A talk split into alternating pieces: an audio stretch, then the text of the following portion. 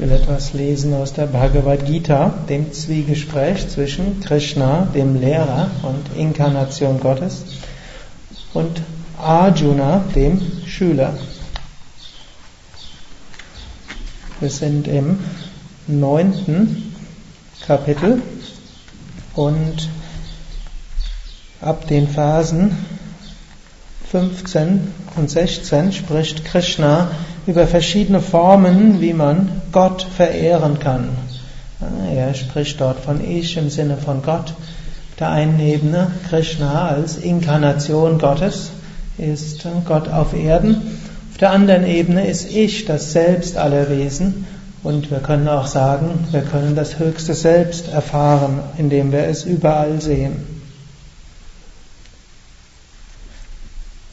Er schreibt, oder er sagt,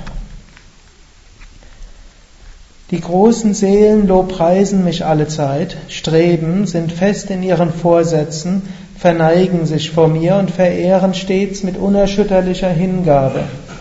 Andere bringen auch das Weisheitsopfer dar und verehren mich, der ich alle Gesichter habe, als das eine oder das andere oder das Vielfältige. Also er sagt, wir können Gott auf verschiedene Weisen verehren.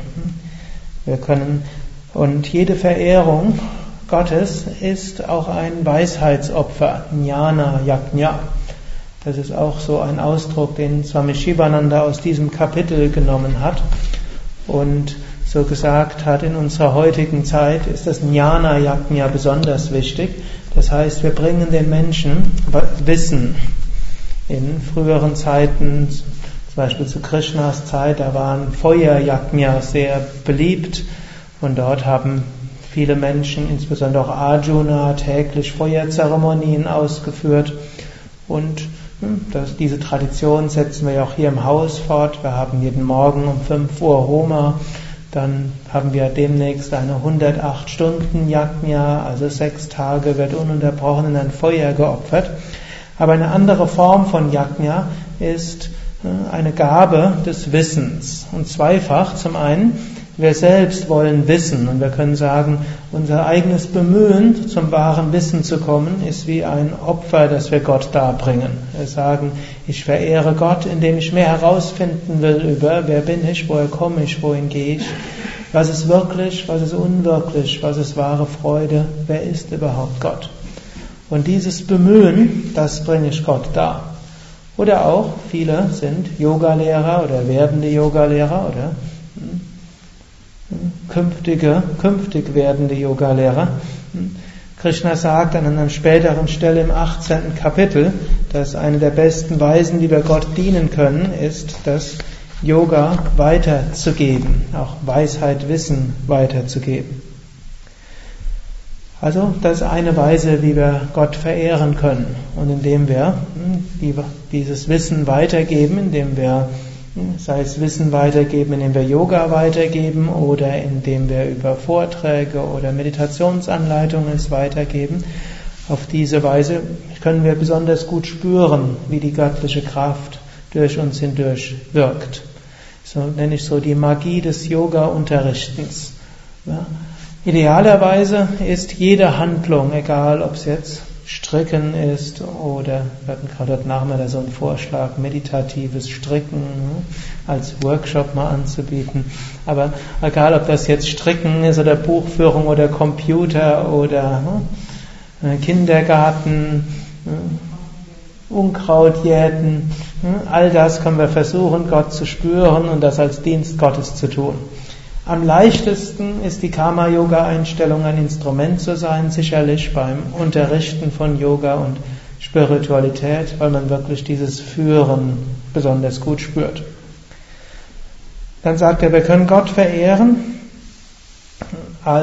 der alle Gesichter hat.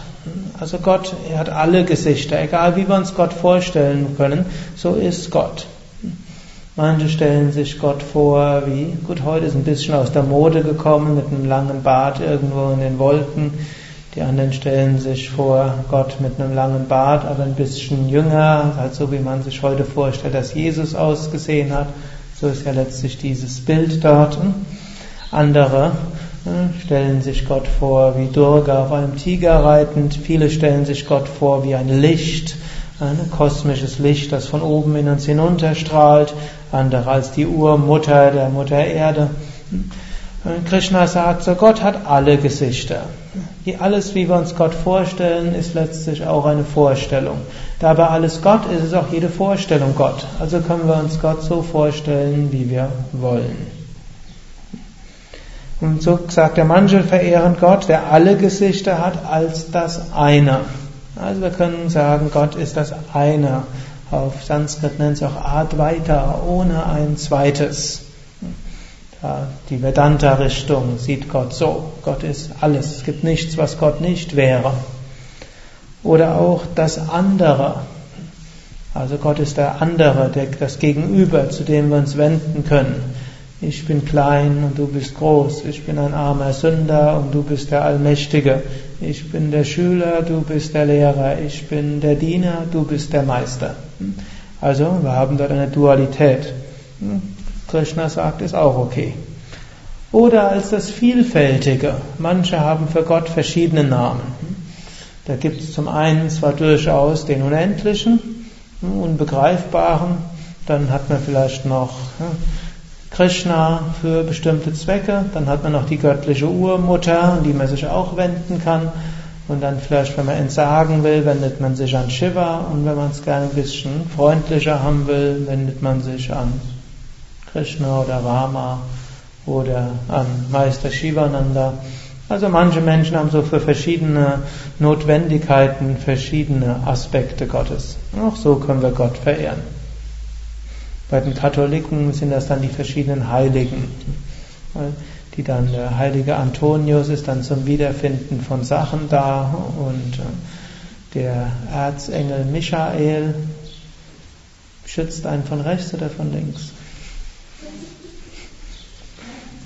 Rechts und von vorne, ich weiß nicht, ist Uriel oder so etwas. Also am letzten Samstag hatten wir so einen Kinder-Yoga-Kongress und da gab es so einen Tanz der Elemente und dann wurde irgendwann rechts von mir ist Michael und links ist Raphael. Gabriel. Na, hm? Also es steht im Kirtan-Heft, wenn ihr nachlesen wollt, da ist auch der Text dann drin. Also wir können, wenn wir dann nach rechts gucken, können wir Gott auf die eine Weise, auf die andere verehren. Oder wenn wir jetzt nicht, wenn wir das, wenn wir Gott nicht zu sehr profanisieren wollen, dann ist Gott der eine und alles andere nennen wir dann einfach als Engel oder Heiligen. Also verschiedene Weisen, wie wir Gott verehren können und es spielt keine allzu große Rolle hier. Es gab schon zu viele Religionskämpfe. Allein im Christentum gab es diese Kämpfe der Dreifaltigkeit. Ist Jesus Gott gleich oder ist er Gott ähnlich? Darüber wurden Kriege geführt. Also Krishna schlägt dort einfach vor und sagt, letztlich, egal wie man Gott ansieht, Gott ist alles jenseits unseres Begreifens, aber auch in all unserem Begreifen. So mit dieser jenseits aller Bilder, die wir uns von Gott machen, aber er ist auch in allen Bildern.